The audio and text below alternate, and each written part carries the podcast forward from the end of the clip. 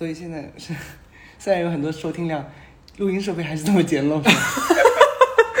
干嘛把我这个说出来。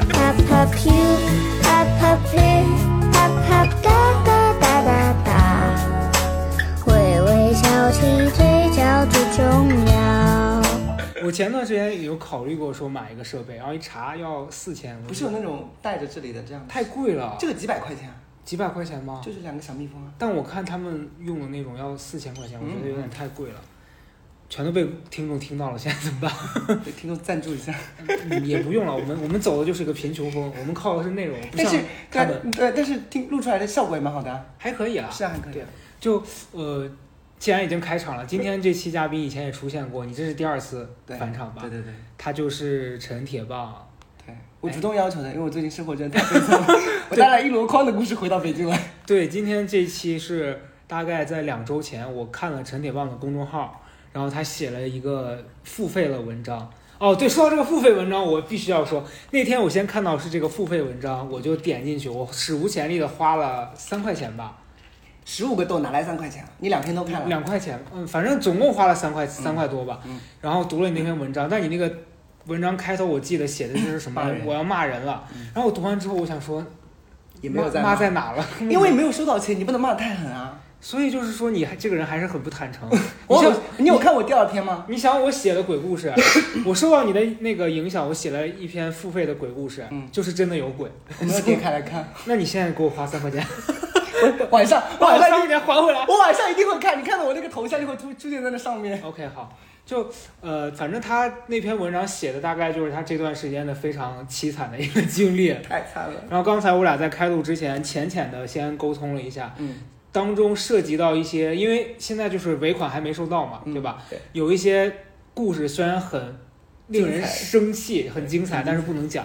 那我就先讲一个我的故事，就代替。其实这俩故事的内核是一样的，嗯但是就是大家先听听我这个，大概知道他在这个过程当中经历了一个什么样的事儿。这故事是这样子，大概在去年的七八月份，嗯有一天我就收到了一个朋友的微信，这朋友就问我说：“你能接某某某广告吗？”是一个平台的一个综艺的一一一个节目，然后他让我写一篇软文，然后问我说：“你头条写一篇这样的软文要多少钱？”我就跟他报了一个价，嗯然后报完之后，他就跟我回复说：“啊、我们有预算，但是你报那个价格不行，大概是我那个预算的可能砍到一半儿吧。”嗯。然后他说我们是这个价格。嗯，然后完了之后让我给他开发票什么的，因为我们就是走正规流程，我们都是正常在纳税的啊，没有在偷税漏税。对，我们都是正常纳税的。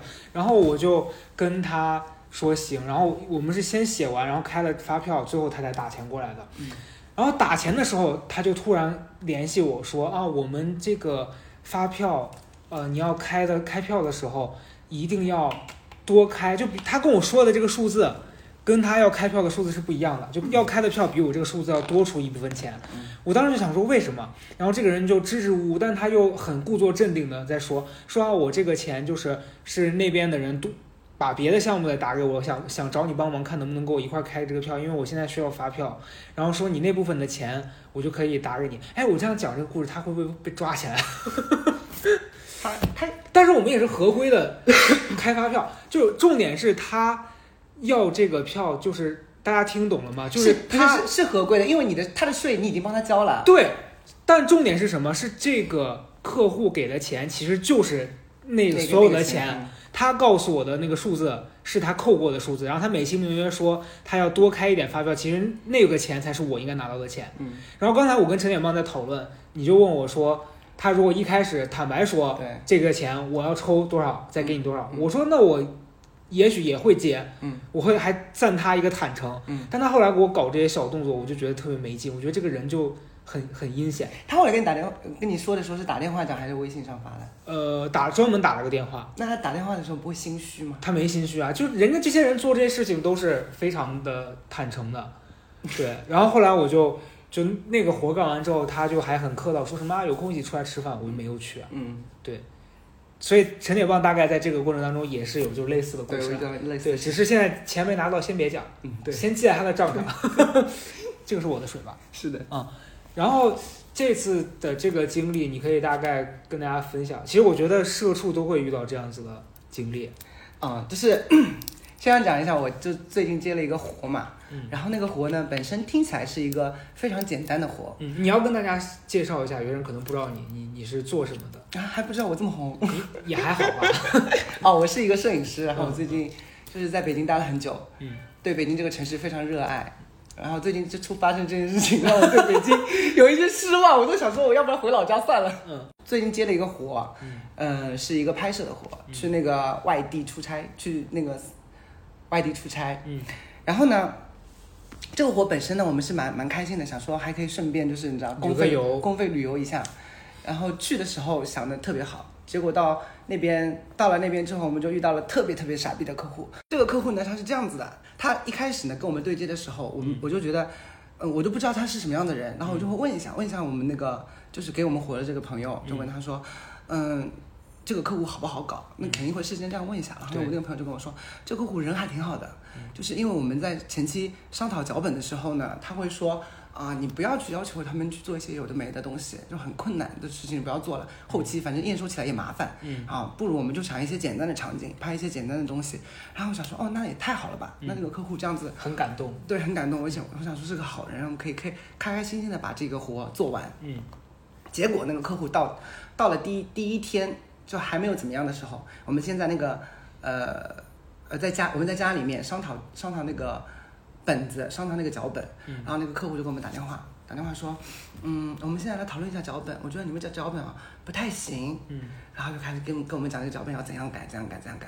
但他说说话的时候，我们就完全听不清楚他到底在说什么。就他完全在讲一些自己 ego 特别大的东东西，别人根本也不是到 ego 特别大，就是他的，嗯、不知道是信号不好还是怎样，反正你就听见模模糊糊的，就是听不清听不清楚他在说什么，哦然后也不知道他在讲什么。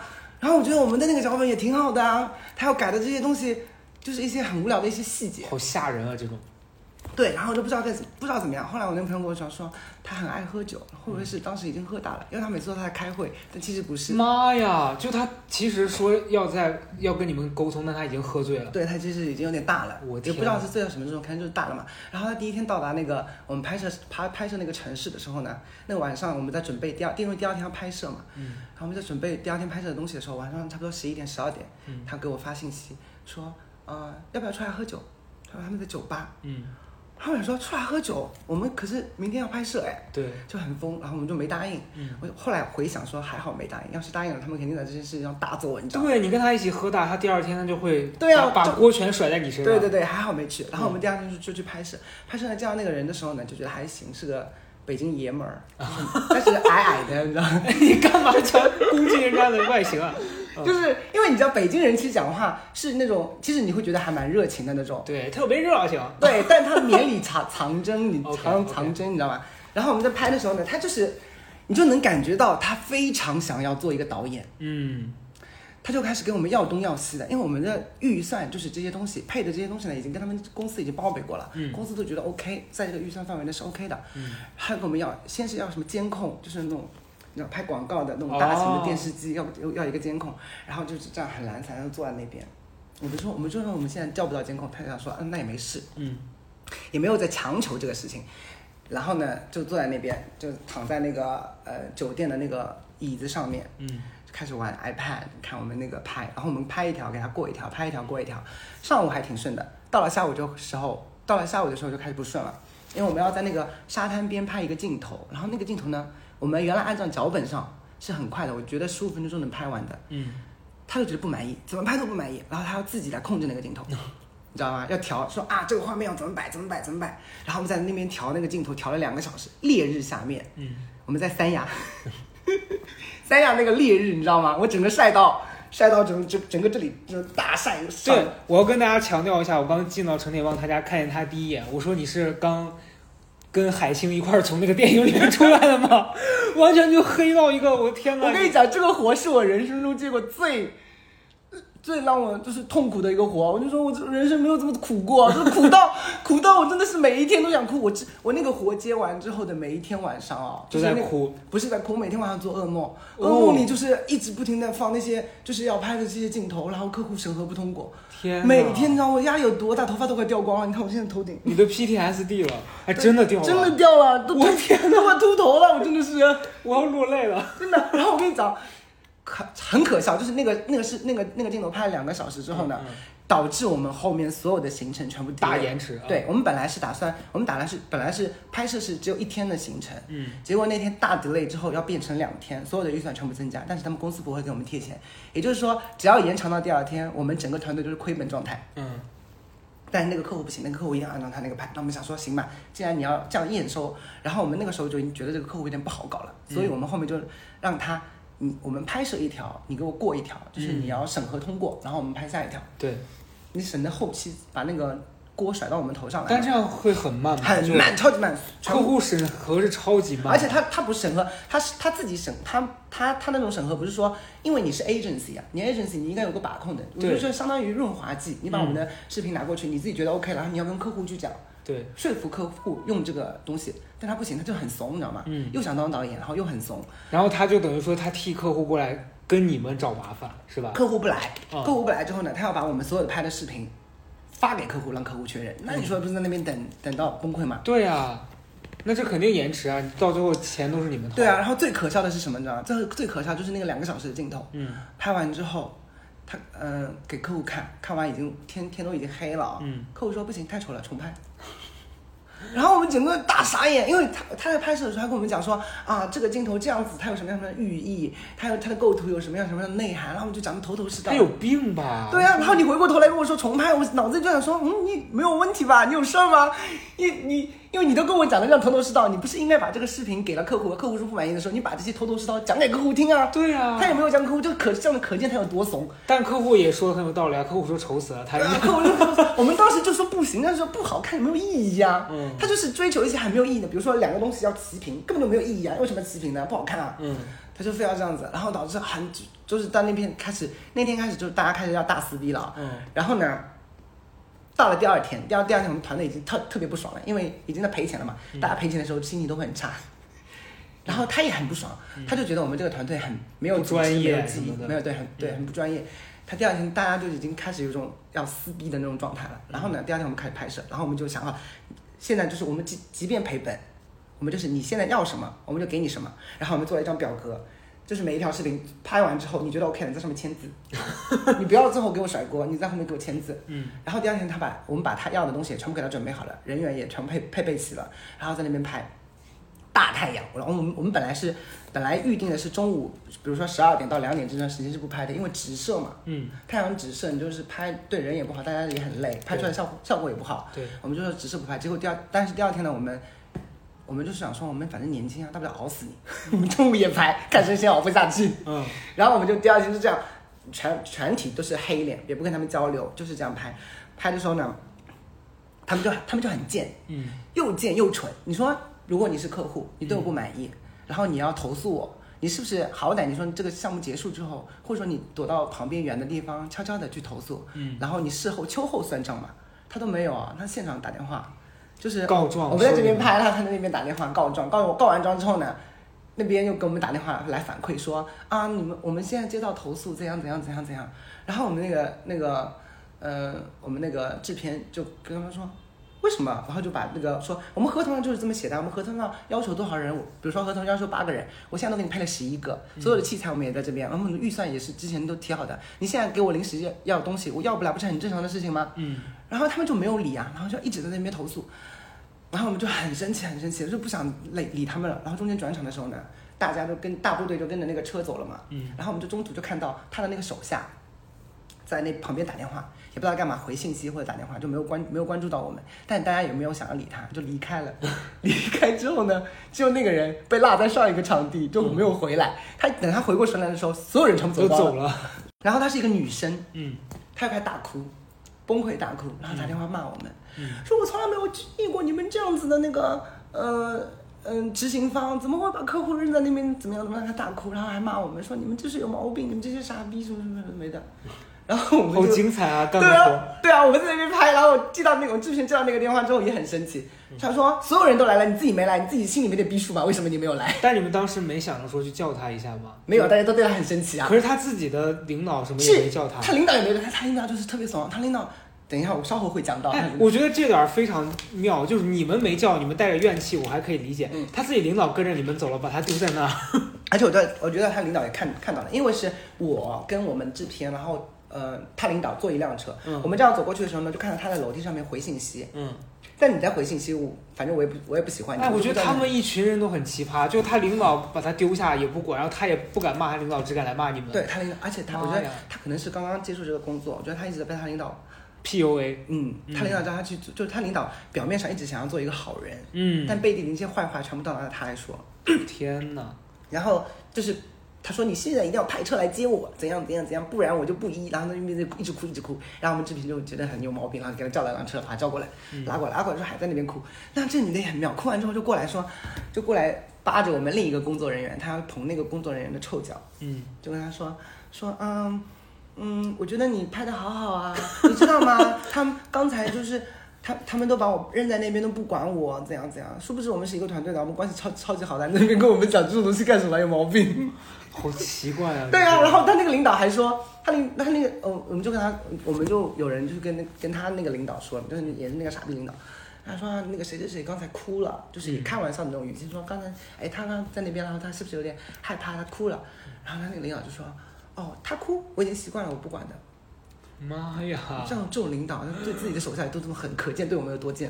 但是我真的见过，就是你你之前那天在写的时候，我看完之后，我就特别想写一个，我当时来了灵感，就是我想把我经历过的奇葩领导写出来，因为就是真的，大概是这个人的五倍，真的吗？比这个还恶心吗比？他夸张五倍。这是我遇过最恶心的嘞。我等一下可以讲，你你还你你还有多少？哇，你可以先讲啊。但是我怕我讲完之后，你的那个就是相形见绌，所以你可以先讲完。好，我可以先讲完。嗯。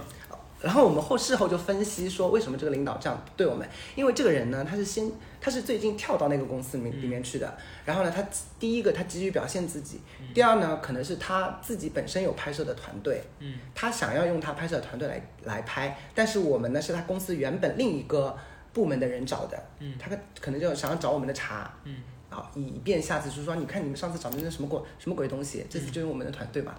可能是这样，所以中中间可能也暗合了一些公司里面的明争暗斗，只不过我们是牺牲品而已。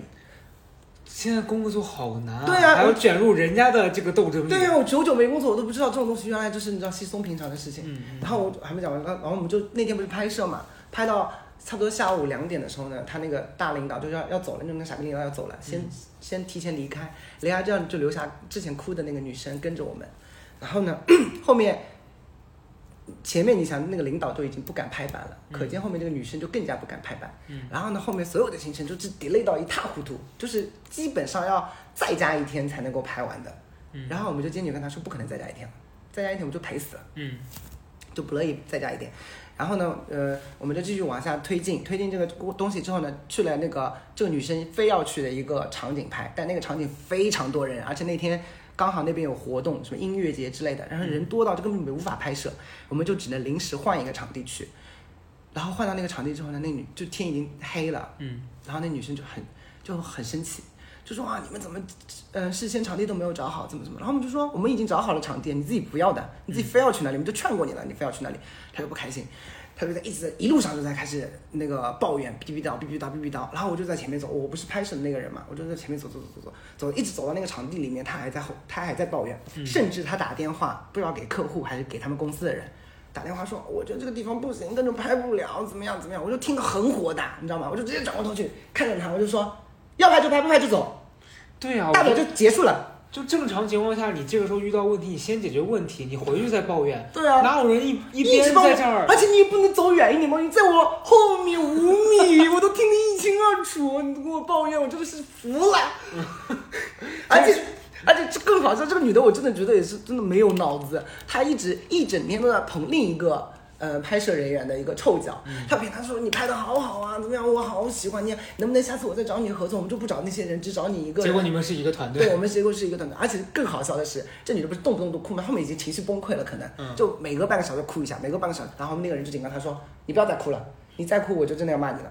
然后那女的就是先憋了一会儿，差不多五分钟之后又开始哭，哎，我觉得这个地方不能拍，怎么样怎么样，然后那个人就直接转过去跟他说：“你给我滚她是不是年纪很小啊？这个女生？”可能是哦，我觉得可能听起来是刚工作没多久才会有这种行为吧。对，哦，然后然后我们就整个就大无语啊，那种无语到不行。嗯嗯，最后活还是干完了。活还就是磕磕绊绊干完了，哦，干完之后后面还跟还跟这个客户吵架，这是已经很久，这已经我到杭州杭州时候，嗯然后我们还在对接后面的后期的部分，中间有一个经常又有就是我们在那个我在我在出租车上，然后呢还有说给我们看那个视频呃不是语音电话，嗯，说你这个视频不行。你们这个视频啊，曝光，这个这个产品都已经曝光爆的了，我们肯定不能交给那个客户看的，什么什么什么。然后我就跟他说，我说，呃，我就很生气，我就说片子你们都已经审过了，当时看的时候我是看一条过一条的，你现在跟我讲素材不行，那这个锅我肯定是不能背的。他说你当时就没有考虑到这种事情吗？这个东西就已经呃那个，呃都已经不能用了呀。然后我就说，我说大哥，当时是正午十二点。阳光直射，产品是一个金属，你说它怎么可能不曝光？嗯怎么可能不过曝？我说你有没有常识？有点常识的人都知道的。他说他妈的，你别跟我常说常识不常识，你就是不专业。嗯，然后我就说，我专不专业跟你有没有素质没有关系。天，好精彩啊！你们自己到现在还能听到这种直接，我就直接骂，他是说出他妈的三个字，我就立刻滑下来看录屏。我说我录完点完之后，我就想要引导他把那三个字再说出来嘛。嗯然后我说你把刚才你说的三个字再说一遍。然后他就不说了，他可能知道我的录屏了，但他就一直在那边，拉他旁边那个人去劝他说：“哎呀，好了好了好了，你就你就从这些语语调里面可以听出来，我们中间其实是有过很激烈的争吵。我本来想说，他只要把他妈的三个字说出来，我就把这一段截下来，直接发到客户群里面给客户看，三方群。好精彩啊！超级精彩。嗯，然后后来反正后来后来这个活我们就是也就让他们自己解决了，嗯就自己就不收尾了。然后我要讲我那个悲惨故事吗？还是你先讲？我先讲，我先讲领导的吧。嗯就是那那天我看他写完这篇文章，因为他就说他要骂这种傻逼客户，然后然后前天在你家楼下附近那个小核桃嗯吃饭的时候，那个朋友就一直劝我说，因为最近环境不好，他说你不然就找个班上，因为就是说你如果离开太久了，就是职场你可能就回不去了。是，因为我现在就觉得我回不去，我真的不想回去，嗯就主要是我不想，因为我觉得职场就是很多傻逼，是的，就这是最直接。我当时呃有一个领导吧，然后这个领导就是迷惑到什么程度呢？嗯就是他很凶，首先，嗯首先他很凶，然后他是这种，呃，会让我觉得他有一点，他的凶是为了让自己有底气。嗯，其实他能力啥的是没有那么强，但他就是用凶来唬住别人。因为那个我那个傻逼傻逼那个客户他说过一句话，嗯，他要说你的能力多少，你才能发多大的脾气。对，但是我觉得这个东西是相反，能力越差，脾气越大。对，是这样的。你正儿八经见到那些很厉害的人，他是不会在别人面前大呼小叫的，只有这种小喽啰才会这样子，靠身高去压住别人。我当时的那个领导就这样，然后他是，我还印象，我第一次到公司上班，然后见到他，因为当时我觉得那个工作团队好像大家年纪都差不多，然后大家都以名字相称，比如说会会叫你什么铁棒，嗯类似这种，就是叫我嘉诚这样的。然后我当时别人都这么叫我，我也不知道该怎么办，然后我就跟他发，我就叫他某某，嗯，他就他他就特别不开心的看对，你叫他某某是吗？，对他他就说那个你怎么不叫姐，类似这样子。嗯然后后来我就知道他有这个忌讳，那我就叫他姐。然后他就是有多奇葩，他是有事儿没事儿都会骂人。就你一般情况下你干的不好，他骂人我可以理解。你今天就是干的还不错，他也要冲你发脾气那。他冲你他说什么呢？他发脾气的点就很很很奇怪，比如说你今天这个工作你干的挺好，那你跟他汇报的时候你磕巴了，嗯他就会大骂你一句，就说为什么磕巴？就说你的这个呃表达能力这么差，你怎么往上走？就是没没事儿找事儿这样。然后有一次我记得是是更年期啊？他不是，他就比我们大个可能三四岁吧，嗯，然后他有一次我记得他让我们做一个策划，嗯。我还记得那个时候是当时蒙面歌手就是蒙面歌王是那个韩韩韩国有这个节目嘛，嗯。他就说你们每个人就是想一个这种国外的，如果我们自己的那个就是大大陆版要做这个更新的。呃，你你们会怎么怎么做策划？嗯。然后我当时就在想说，蒙面歌王可以找谁什么什么，然后就完了，就发上去了之后，他就把我那个骂的像狗屎一样。为什么骂你啊？然后他他就说你这个东西，我觉得根本就不行。然后他也不说为什么不行，然后也不告诉你说你这个东西要怎么改，他就单纯的对你的能力进行一个侮辱。然后最 就他这但他侮辱到有有到点上嘛？没有，他就是说你能力差，说你你你干不了就滚蛋，是这样子的。嗯，这都是这只是一个背景介绍啊。嗯他最最傻逼的意思是，呃，我们有一次接了一个活，当时映客直播，你知道吧，还很火的时候然后当时有一个活是映客要找嗯那公司的几个艺人去做直播，然后我们就作为执行方，就跟你们刚才的那个过程当中干的事儿很像，我们就是要陪着艺人直播，然后但那个直播它是一个有点像真人秀这种性质的，嗯就是呃有一个总部在望京，嗯然后艺人要从周围的几个点。嗯分别在这半小时的直播当中完成几个任务，然后到达这个地方汇合，嗯大概是个这样子的。嗯然后他就非要让人家去七九八，你也知道七九八离望京有多远，纯走路大概也要三十五分钟吧，嗯就光走过去，你中间还要跟路人互动，还要完成任务，你怎么可能半个小时之内完成啊？嗯我们在前期的时候就跟他讲说这个不太可能，嗯啊、然后他就非说不行，他说必须拉着我们到望京去踩一回点儿。嗯然后当时大概可能是七八月份吧，大夏天，嗯拉着我们在七九八往望京走，走过去，每个人都累得披头散发。然后看时间，而且我们一路什么都不干，就直走，走了大概三十五分钟，都没有采访和互动，根本就不敢，因为你时间就不够。然后过去之后才发现，哦，真的不行。而且七九八因为好多铁的那个金属建筑物嘛，你那个收音的设备会消叫，嗯就根本就用不了。它不是会有地图上不是会显示步行多少时间，他自己不会看一下吗？他就是不听，他就是非得要这样。然后，而且我们一开始就跟他说了不行，不听，非要去。然后后来我就是我我就跟他建议，我说咱们其实应该从他那个总部为出发点，嗯。你往外头走，嗯。比如说你走二十分钟，嗯。然后你发现最远只能走到这儿了，然后你要留十分钟的时间互动嘛，嗯。对吧？嗯。你就从这个点往回走，嗯。然后他就不听，嗯。然后到就还是好像定了一个类似要从七九八出发，我说不可能完成的呀，然后中间他就跟大领导汇报这个方案，嗯。然后大领导可能听了也觉得有点奇怪，嗯。就安排了另外一组人，嗯。进来协助，嗯。说是协助，但其实那那组人是真的能干的，就等于说把把我们都架空了，嗯。人家在里面当主导，嗯。但是我那领导还自己觉得自己现在是 C 位，你知道，觉得自己说东西是特别顶顶事儿的，然后人家那几个人一进来就说你们这样这个地方太远了呀，不对呀，嗯，然后他就他就立刻说啊对呀，好像是有点问题哦。气不气人？就一样的话，我跟他说，他说不行，然后那个人说了之后，他说，哎，好有道理哦。我想说去死吧你！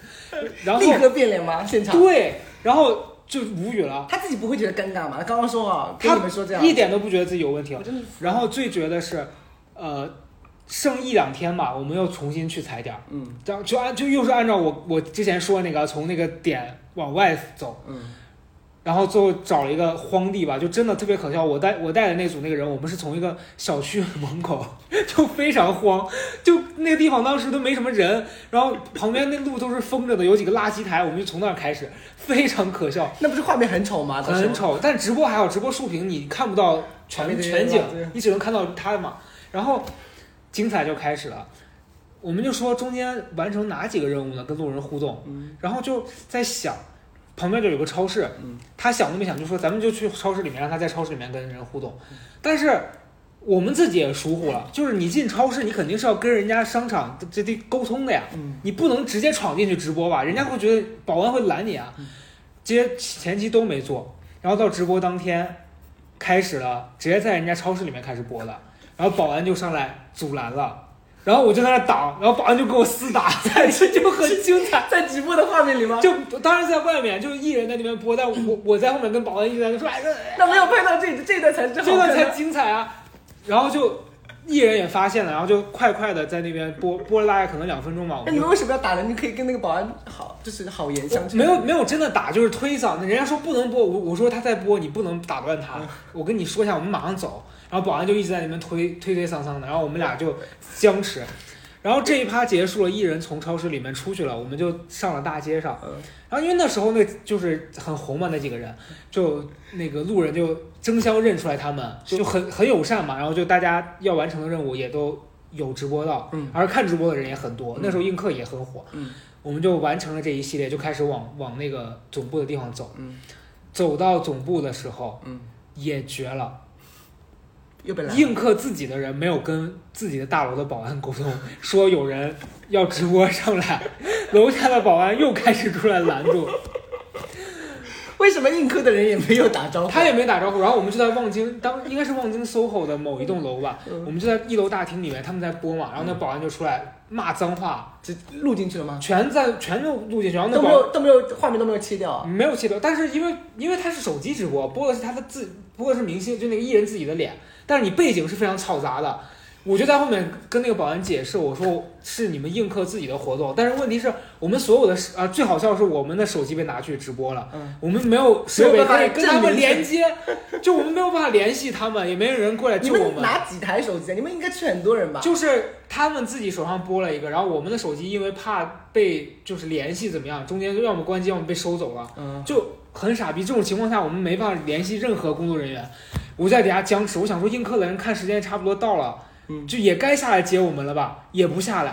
然后我们就站在那个大楼里边，然后保安就过来过来说给我关了，然后开始骂脏话。那明星呢？明星在那边就硬着头皮播啊，然后，然后我就在那边跟保安拦，然后那个保安就过来就骂人，然后我就跟他说，我说你不要骂人，这是你们大楼自己的工作，然后我们俩就他就一直骂，我们俩就开始对骂，然后我还记得骂的是很脏的那种吗？没有，就是他骂我，我就骂他，他就类似说什么他妈的你你你怎么怎么什么信不信我们揍你？我说我说你试试看，然后我们俩就在那边僵持，然后大概僵持了可能有个三五分钟之久吧，映客自己的人下来，然后把那个人带走了。们自己的人没有在看这个直播嘛？看到这个直播也但是该下来了吧不？是重点是直播播到这儿，艺人也不会对着我们拍啊，艺人在拍自己嘛，在后面嘈杂的声音不都能听见？会，然后底下就有网友，记得当时网友在底下说说后面怎么在吵架，类似这种的，很尴尬。然后那天这一番全部终于都结束了，都已经播完了，然后我们就回到就结束了嘛。我们以为说终于下班了，被这个逼活儿整了大概也有前后得有半个月吧，嗯，每天真的是累得要死，心情又很差。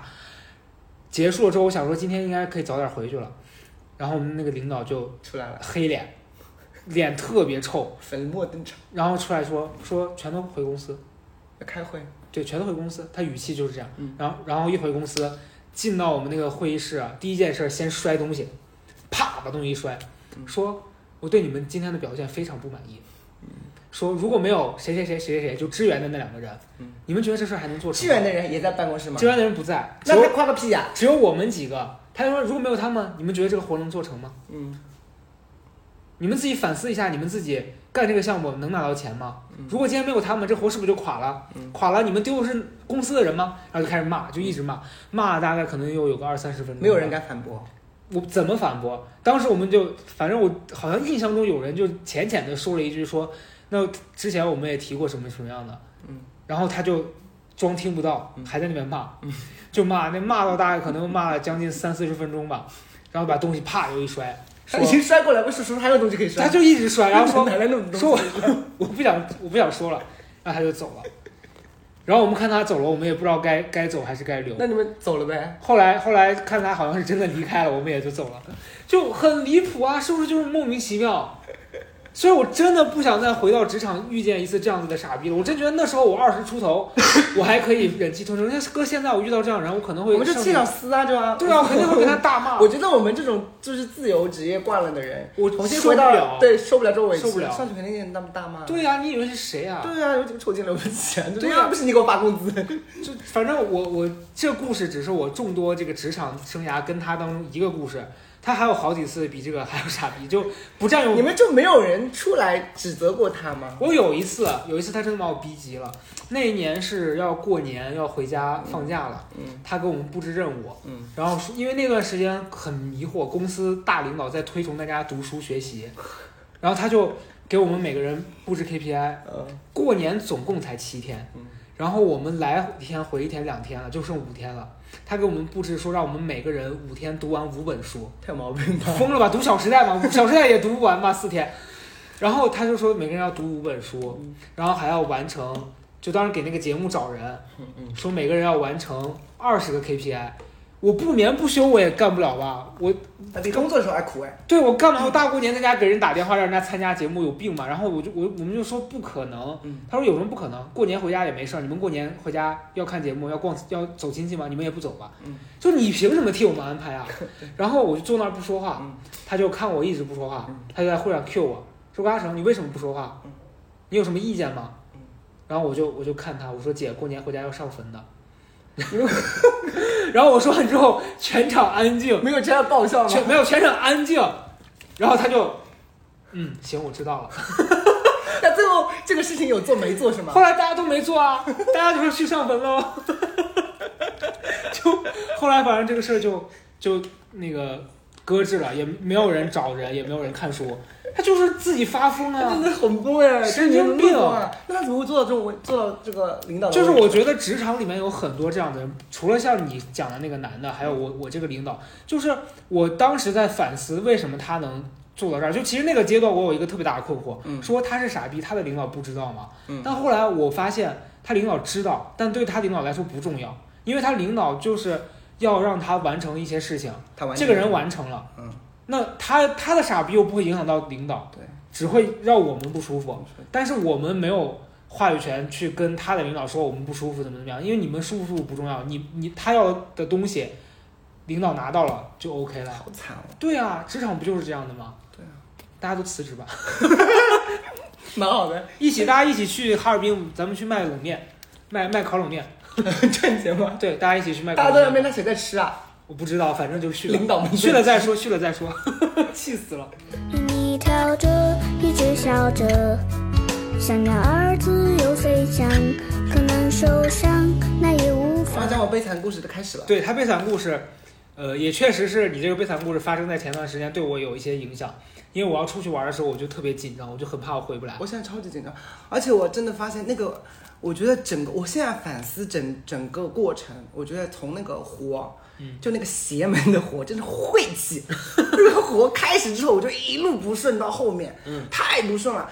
我那个活结束之后，嗯，从三从那个海南飞到广州去深圳接另一个活，嗯 然后到了深圳之后呢，一切都还很顺利，甚至那个活超级顺利，因为相比前面那个，这简直就是你知道天堂，跟玩儿一样。嗯，然后做完之后呢，嗯，我那我那些朋友就说啊，我们要去那个长沙玩，你要不要一起去？然后我就想说啊，算了吧，因为我想着上一个活我还要去剪那个视频，有的没的。然后我就说我不去了，我要回去回去，嗯，那个把上一个工作的工作做掉。你看我在这种情况下面，我还心心念念的要把我的工作完成。如果你们现在在听的话，各位客户哈，我真的我真的骂人真的是没办法，我真的被逼急了。如果你的客户在听呢，我就在这儿就是说，希望你来投放我啊。OK，好，OK。然后呢，我就想说，那我就不去了，我就直接呃飞北京嘛。嗯然后呢，那段时间正好是那个什么深圳有台风，嗯还是一些别的原因，我不知道。嗯就是回北京的班机呢只有两班，一班三千三千五，一班一万三，好贵啊！直飞，我看到一万三的时候，我都震惊了。真的，就就这么两班，一万三，我真的觉得很夸张，一万三我都可以去别的国家了。嗯然后我想说三千五，然后加上那个基建燃油，其实要四，因为基建燃油涨价了，你知道吗？嗯嗯也要也要四千四千多四千出头，然后他们其实报不了这么高的那个机票钱，然后我想说，我那个朋友前前一单已经开始已经亏本了，嗯我就不要再给他添一些有的没的费用了，我就说、那要不然我就坐高铁，然后我一查高铁也没有，一一一一般高铁都没有，然后我想说怎么办，然后他说啊，那你跟我们跟我们去长沙吧，然后我想说那不然我从长沙飞北京也可以，嗯。然后我查了一下长沙，他不让我买票，嗯。就是长沙飞北京的机票会自动被退回，嗯。然后我想说怎么办？然后我当时灵机一动，我想说我真是个聪明鬼。天津到北京不是很近嘛，有城际嘛，每天无数班的班车，然后可以直接飞天津啊。嗯然后我买票的时候也没有也没有任何提提醒说飞天津不可以。嗯然后嗯、当时深圳和嗯海南也没有任何问题，就是一个非常状平常的状态。嗯然后我就想说好，那我就飞天津，我很开心，买了一班，我以为是直飞，但其实不是。我后来到了那个机场，我才知道我买的不是直飞，中间会有一一它小会经停。对，一小时的经停。然后他说算了算了算了，然后去到那个，嗯、飞机站的时候，飞飞机场的时候，嗯，我想说啊，挺好，太好了，就是晦气应该要过去了，没想到晦气还在持续。晦气才刚开始。对，然后我到了那边开始办理登机值机，我买的，我买完之后我才看到我买的是春秋，哦，我真的不想再坐春秋了，真的真的好苦好苦。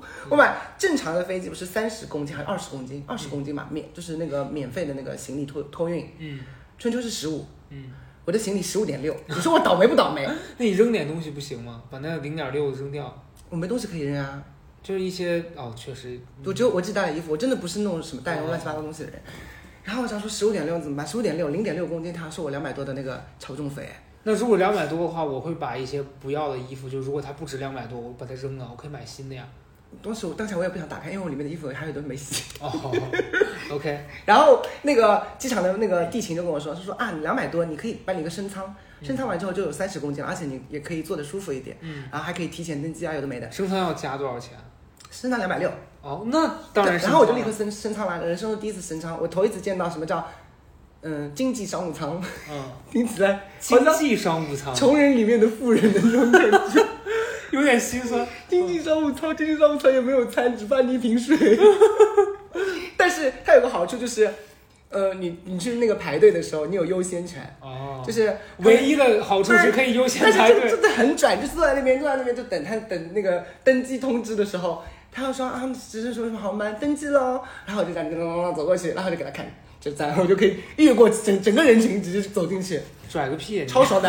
然后我就进去，我想说啊，那也行，好像两百多，这个好像也不算是晦气吧，毕竟也是有一个升舱的动作。验对。对。然后我就坐在那边，很开心，坐在第一排，那个椅子不能移动。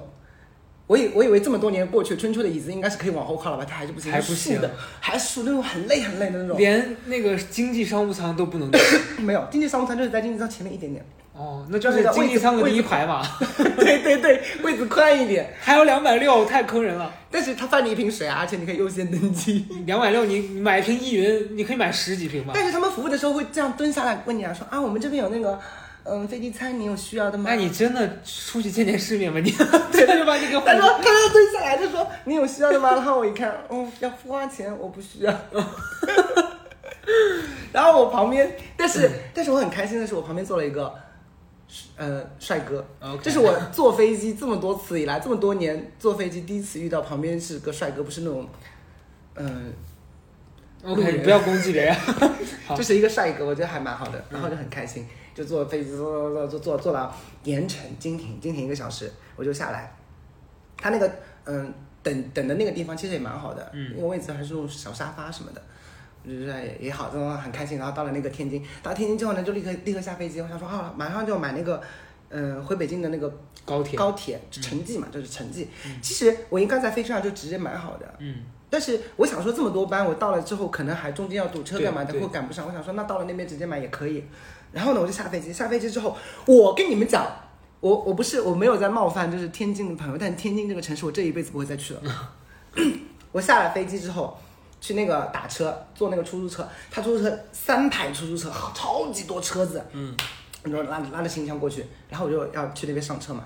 我上车之前，我习惯性的会问说司司机去哪里去不去？我就说那那个嗯高铁站去不去？嗯，司机就不搭理我，他都也他也没说去，也没说不去，他不理不理我。我连续问了好几辆，他都不理我。然后我想说这里的人也太冷漠了吧。然后就一直往前面走，后来总算有遇到一辆，然后呢前面已经放了东西了，我觉得已经是有人叫了。他说啊那那边也有个人要去那个高铁站，你们俩可以一一辆。嗯，然后我说我不要拼车。嗯，然后他说啊不要拼车，那你就找别别人吧。嗯，我就我就。就找不到车子了，也没有人理我。我想说会不会是太近了，他们都不想接。然后我就在那边一直绕，一直绕，绕了很久。啊，就说我实在是崩溃了，我就很我就很生气。你为啥当时不用个那个软件？因为后来我就想说我要叫，就是网约车嘛。但是网约车你要重新进到那个机场里面，哦，要再过一遍安检，然后到楼上去。哦，好麻烦。对，我想说这太麻烦了。对，我就问路人，我说我怎么样才能出去？他们说你去坐那个出租车。但是现在就是一个死循环，出租车人不理我。啊。然后我就到那边，我就没办法，我就硬着头皮又去了一趟。嗯，然后那个呃，那个就是地面上的管理人员正好看到我了，他就说你是怎么样要打车吗？我说对，要打车，但司机们都不理我。他说你不用跟他们说，你直接上去把行李一放，然后跟他们说去哪里就行了，这里是不允许拒载的。嗯，我说那哦那很开心，然后我就过去找了一辆车子，我就直接跟他说去那个高铁站，然后司机是一个女的，嗯，那女的就这样白了我一眼。然后就跟那个人说，他是看他们刚刚不要的那个客人，我看他在这边转了很久了，什么什么的，就是不想接我。嗯。然后那个那个地面上那个工作人员就跟他吵起来了，两个人开始讲话，我也不知道是他们方言还是怎么样，就听起来很凶，两个人好像在吵架。然后那个嗯嗯女司机就闷闷不乐的帮我把那个行李放上去，然后载我，载我他上车之后呢。就开始逼逼叨，我已经对我已经一肚子火了，你还要跟我逼逼叨，你就是说啊，他们刚才都不接你，你这一定是有什么问题，什么什么的。我就说我要去高铁站，他们不想要接，他们就他们就不理我啊。他说他们不理你，你可以直直接跟他们讲啊。刚刚那辆车，他都你就就你都已经跟司机聊天了，为什么你现在还不上？我说他要拼车，他说那我也可以拼车。我说你有什么问题去找那个地勤人员讲，跟我讲什么讲？嗯他在那边说，哎呀，我也不是这个意思。我说你不是这个意思，你什么意思？好有病啊！这个对啊，然后我就说，我就说我第一次来这个城市，我也不知道你们这边的风俗习惯到底是什么，我也不知道能到底能不能投诉，能到底能不能拒载，我也不知道找谁投诉，我只是想去高铁站，我就是一个客人，你不要再给我讲这些有的没的了。他就是一直抱怨说你不能这样的，你这样子就是给别人就是嗯嗯放纵那些司机不想载你的司机，那但你自己不也是吗？对啊，他就说以后倒霉的就是我们，我们就只能接这种单子。我说说你是嫌嫌近吗？他说其实不是的，你这个单子其实也不近，我给你拉过去也要六七十块钱什么的。我说那你还废什么话？他就在那边一直讲一直讲。我说六七十还没人接啊？对呀、他们就不接，我也不知道为什么，就是很冷漠。然后他讲话又很难听，就是讲那种方言，我就觉得好烦好烦死你了。你讲这个故事，我也想到，就是我也有很多天津的朋友，然后我之前去过两次天津，嗯第一次去的时候也是发生的非常不愉快的经历。嗯我我就这个是在景区啊，嗯就天津有一个那个叫什么我忘了，反正是一个叫坐大巴游览的那个地方，嗯，就是他们有有一条有点结实嘛。对，然后坐大巴游览。我第一次去的时候，我当时跟我一个朋友，然后我那朋友带我去，嗯，然后我们两个就要坐大巴。嗯坐大巴的时候也没有人提醒我，因为那个时候大家还不流行说查小红书什么这种的。嗯然后我们两个就在上车前在那边看，嗯然后那个司机就一直说嗯说就在这在上面喊，那次说呃还差两位，还差两位。那我们俩一起出来玩，肯定想坐在一起啊。嗯他车上喊还差两位，嗯然后我们两个说是两位吗？他说对，然后就把我们拉上去了。然后上去了之后才发现是双层大巴，一个在二楼，一个在一楼。嗯那我们出来玩了，我们看个景观还要分那么开，我们说那我们要下去，嗯他直接把门关了，不让车开了。然后我们在车上就说说你你停车，我们要下去，我们要坐下一班。那司机死活就不说话，对他们都是哑子，他们都是哑巴。就在那开车就不说话。天津的司机，你们是这样子的吗？你们好好反省一下自己。我觉得也不一定所有人是这样，但是真的存在这种现象。然后那车就一直开，嗯我那朋友就很刚，我那朋友直接打电话报警了，真的吗？直接报警警察要来吗？警察真的来了。然后警察来了之后就处理他们这个这个，然后警察来了之后，那个那个卖票的那个女的还在那边跟警察解释什么，但是你感觉其实好像也没有解决问题。完后来把钱退，就后来把钱退给我们了。但是你能发现，好像通过这个现象看到，他们不会改变。这在那个地方是一个很普遍的事情。我就到那边，我就已经不想跟那个司机吵了，我就到了那个高铁站，嗯然后就很开心，我想说终于要走了，我要回北京了，然后就开始点开那个点开那个软件，说要呃那个呃高铁那个幺二三零六，嗯开始要买票。不让我买，弹出嘣弹出一个什么说什么什么什么什么不让你买，它就有有两个按钮，忘记什么按钮了，一个就是取消，还有一个是申诉之类的。嗯，然后我说啊，怎么会不能买呢？是不是我什么出了什么问题？然后我就开始点那个申诉，申诉完之后没有用，嗯，就是它上面让你填一大堆资料，那你填完之后也没有任何效果，就还是不能买。然后我就很慌张，因为我人生地不熟的，嗯，然后这边的人又这么冷漠，我真的是很可怕，我真的要哭了。然后我就去，我就去跑到那边，我就看那个呃，他们进站口有一个那个呃工作人员，我就去问那个工作人员，我就说，啊、我我现在不能买票是怎么回事？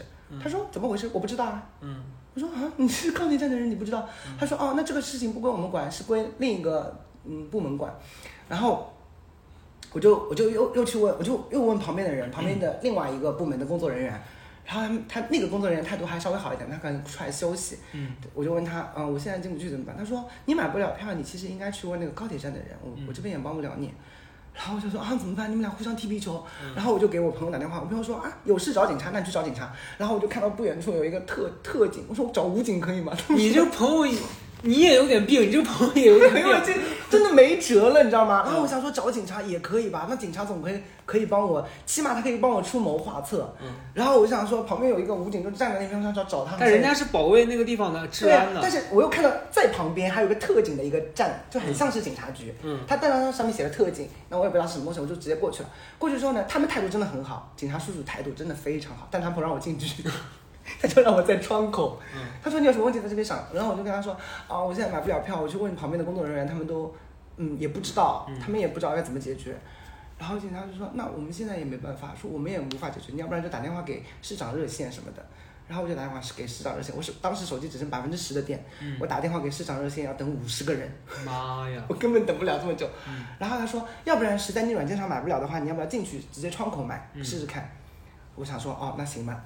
然后我就进去，进去排队什么的都 OK，然后进去那个售票口，正好在我前面呢有一个女生，那个女生呢也是回也是去北京，她就买上票了。嗯我想说，哦，你去北京可以，那我去北京应该也可以吧。然后我就去买票，然后刷到身份证的时候，她说哦你不行，你不能买。然后我说为什么我不能买？她说你那个账户有问题。嗯然后然后我就我说很奇怪，就是因为那个上面已经弹，就是那个不让我买的那个窗口已经弹出来嘛，嗯所以线上和线下都是不能买的。他说就是出不了票，没办法给你买。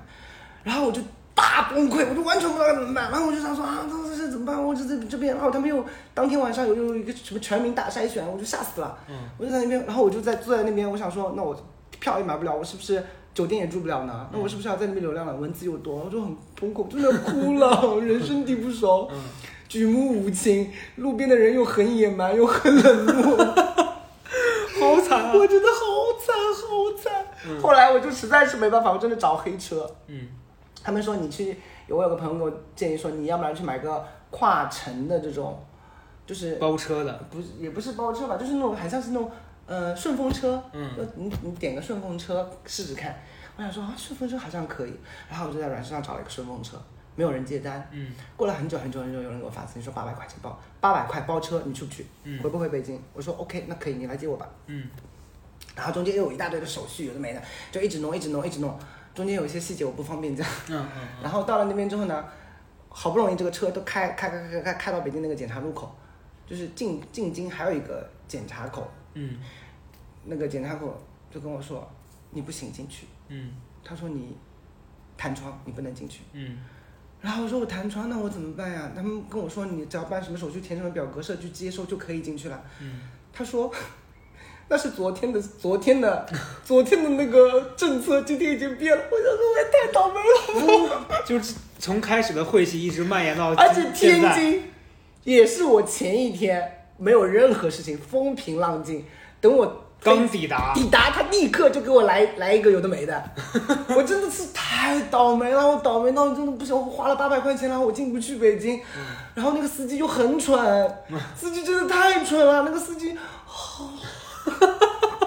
就是不机灵，你知道吗？感？觉现在回忆起来还特别痛苦。你知道有些司机就是，比如说我们现在叫个车，有些司机很聪明的，他就会他不会给你打电话，他只是知道你定位在这边，他就会开到这边，他等他停下来，他看到路边没有人，他才会给你打电话。然后你去什么地方，他也都不用说任何一句话。我喜欢这种很聪明的司机，嗯我觉得做服务业就应该聪明。嗯但是有些司机就是他还没有来，他就会问你你在哪里呀、我他妈我怎么知道我在哪里啊？我来一个这个这种新城市，我哪知道我在哪里啊？嗯我都定位在这，你按定位来啊。你一直问我你在哪里，我鬼知道我在哪里。我前面一片湖，我也不知道它叫什么名字。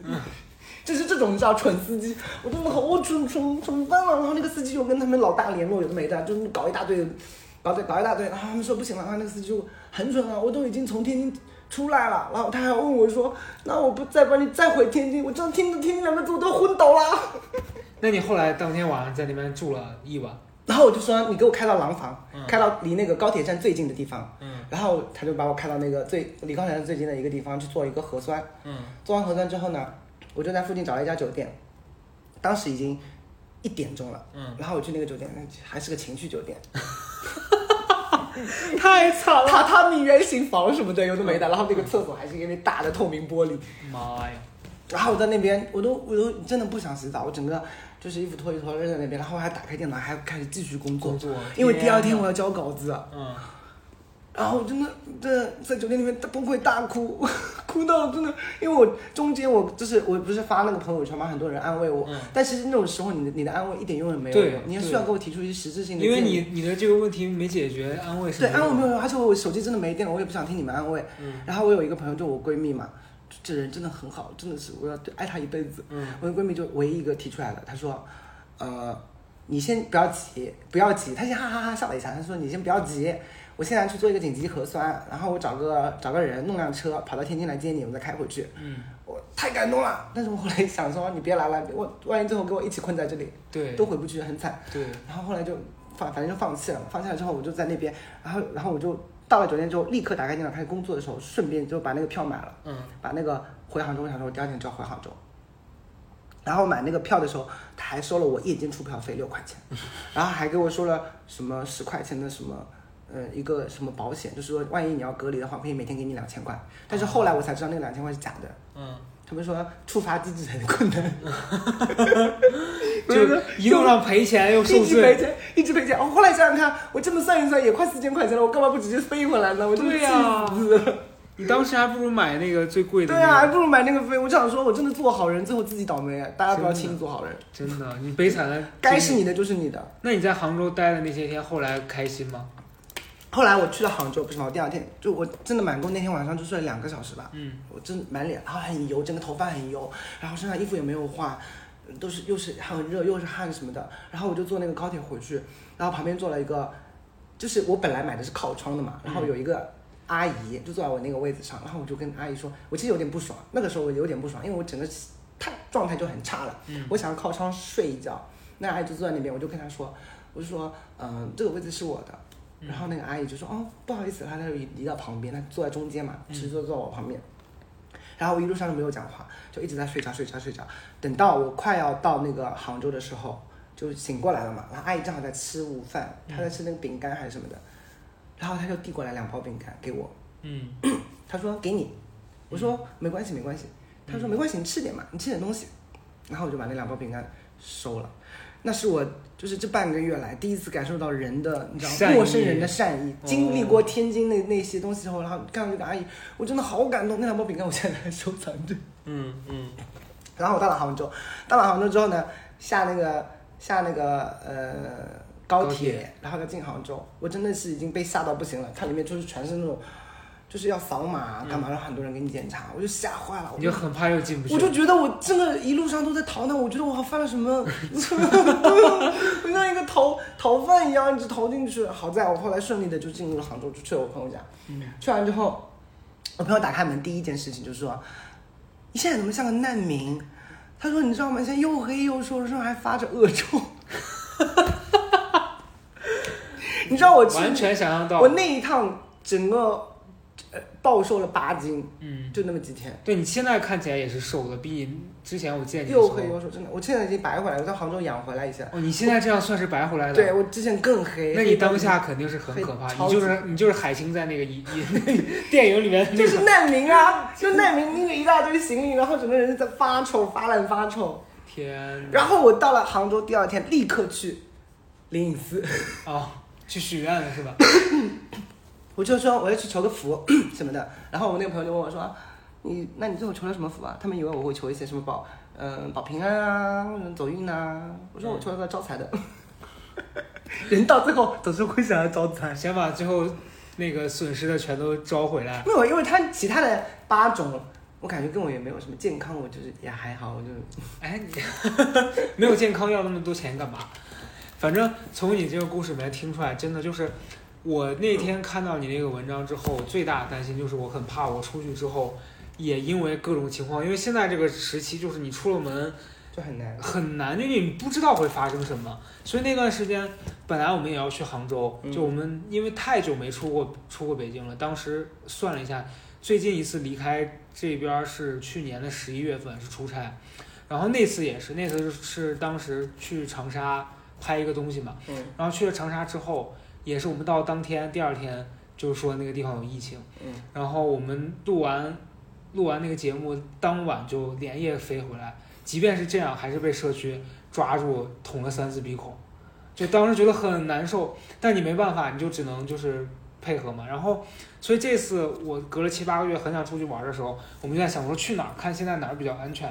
因为你你想说不能因噎废食，就说我不不出去，但是你出去你又得好好的看一下。是然后第一个我们当时想去杭州，因为觉得有朋友在那边，呃，但是后来一想说杭州很热，最近夏天真的好热。巨热，然后加上我那几个朋友，他们还有工作要忙，我们说去了，你想热，你白天你又去不了哪儿，晚上能干嘛？要出去喝酒，就很没意思啊，跟嗯在北京没什么区别。嗯我们就说放弃吧，结果就好险，我们决定放弃的第二天，那个杭州不是又又有有这个疫情了？没有啊，那段时间很多人弹窗回不来，我们当时说好好险没去，去了万一回不来了，就就得在那边待着。然后第二次是想去成都，成都也是嗯，就没去成，最最后我们选了哈尔滨。哈尔滨好玩吗？嗯，哈尔滨还我上期播客聊聊过，就不多讲了，但是还可以啊。嗯，反正就是觉得现在出趟门真的是挺不容易。我后来我到了杭州之后，我才觉得就是，嗯，可能真的是菩萨有保佑，因为你知道，因为你知道我回来之后听到了什么事情吗？就是我们前脚走，呃海南和深圳前脚走，嗯。第二天就不行了，哦、是，所以晚走一天就会被留在那边。真觉得，我觉得大家现在如果要出门，真的是要做好这种充足的准准备，对，对，就是你不是说出了门就得抱着说我半年回不了家这种心态，但是你就是一定要比平常日常的时候多带一些嗯，那个紧急措施的东西。对，我觉得还是挺挺。但听你讲完，我觉得好歹你现在回来了。对啊，我后来真的好的，我而且我在杭州待那么久之后，然后我就就是一每每回想起这个事情，我就觉得，嗯，这个地方可能真的不适合我，想要回去。但但你不觉得吗？就是我其实那天看你那个文章的时候，我最被打动就是那个阿姨的那两包对，饼干。那个阿姨真的好感人。对，就我觉得每次出门我会记住一些这种很小的细节。我我这趟去哈尔滨的时候，当时回北京嗯也是在高铁上，我因为我们回来买票的时候，我们我们四个人的位置是完全被打乱的。嗯然后我找到我的位置的时候，也是被一个阿姨坐着，嗯，然后我就跟那个阿姨说：“我说阿姨，那个呃，您坐了我的位置。”你是好的位置吗？她靠靠靠窗，他坐了我的位，就跟你那个很像。然后那阿姨就是那种东北阿姨，然后她看了我一眼，就说说那小伙子，你帮我把我的行李箱放上去，我放不上去嗯，啊。然后我就帮他把那个放上去，嗯然后放完他就说，他说你跟你朋友一起吗？嗯那我跟你朋友换个位置吧，你俩坐一起。啊然后啊，你就觉得哎呀，啊，很感动，真对。然后我们前面的那个座位也是，另外两个朋友他俩也是被分开的。嗯，然后我们去沟通说能不能换一下，大家都挺好的。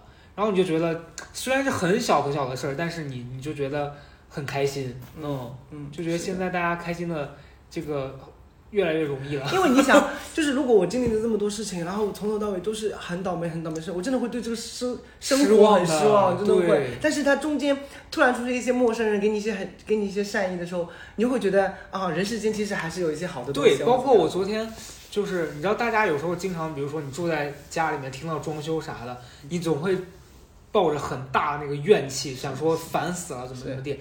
然后因为我之前在住新天地的时候，嗯。我隔壁那个邻居就特别不守规矩，嗯。他就是周末也装，嗯。然后你周末你去敲他门，你跟他说不要装了，我投诉你，嗯。他就跟你说啊好好好，然后你走他继续装，嗯。就这种你会特别生气，因为他油盐不进。对。然后我前天的时候在家，就楼上一直咚咚那样响，嗯。我当时就已经抱着说操我要撕逼了的心态，我就把他那那个动静就是在我家录下录下来录下来，然后我因为我不在那个业主群里面，嗯。